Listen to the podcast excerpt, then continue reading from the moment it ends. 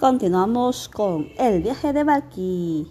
El joven pato Martín estaba tan concentrado en volar como un pato ujujuy que no escuchaba los gritos de Malky.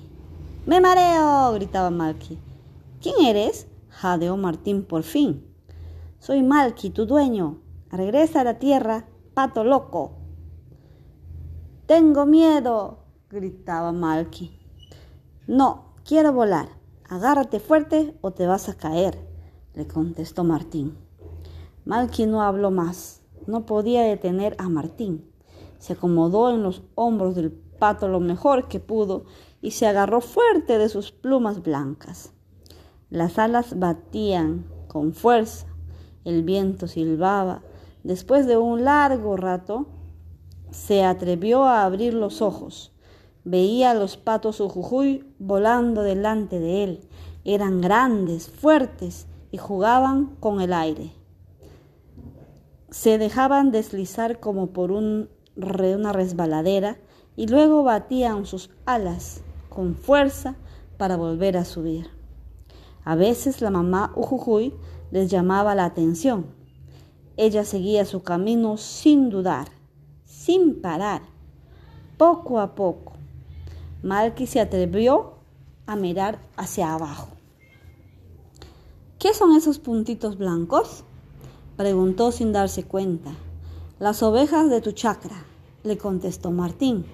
Y esos cuadros verdes y amarillos y... Mira, marrón y naranja. Y... Son las chacras de tu comunidad, le contestó Martín.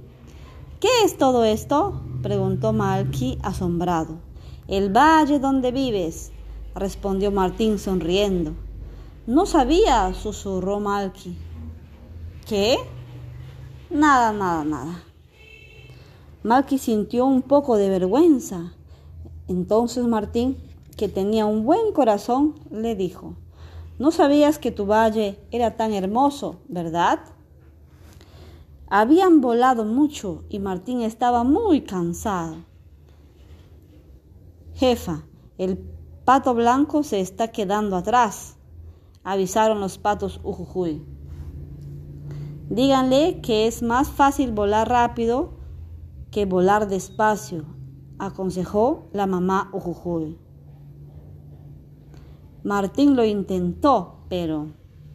Jefa, jefa, que se cae, gritaron los patos de la bandada.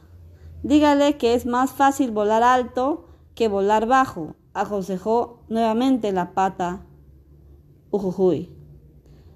Ella no perdía la calma y seguía volando sin dudar, sin parar. Llénate el pecho de aire y sube, que nos caemos, le gritó Marky.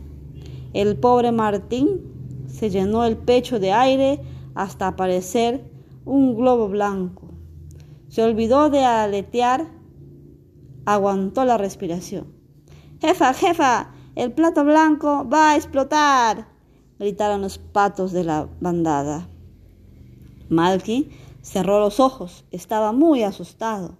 Poco a poco Martín volvió a subir y comenzó a volar más rápido.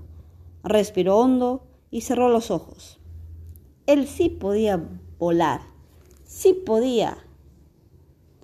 La mamá Ujujuy buscaba el lugar de aterrizaje forzoso que todas las aves conocían. Y justo cuando Martín estaba agarrando viada, la mamá Ujujuy frenó.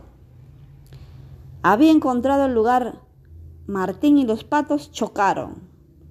El aire se llenó de plumas y risas de pato. Aterrizaron en un tremendo desorden.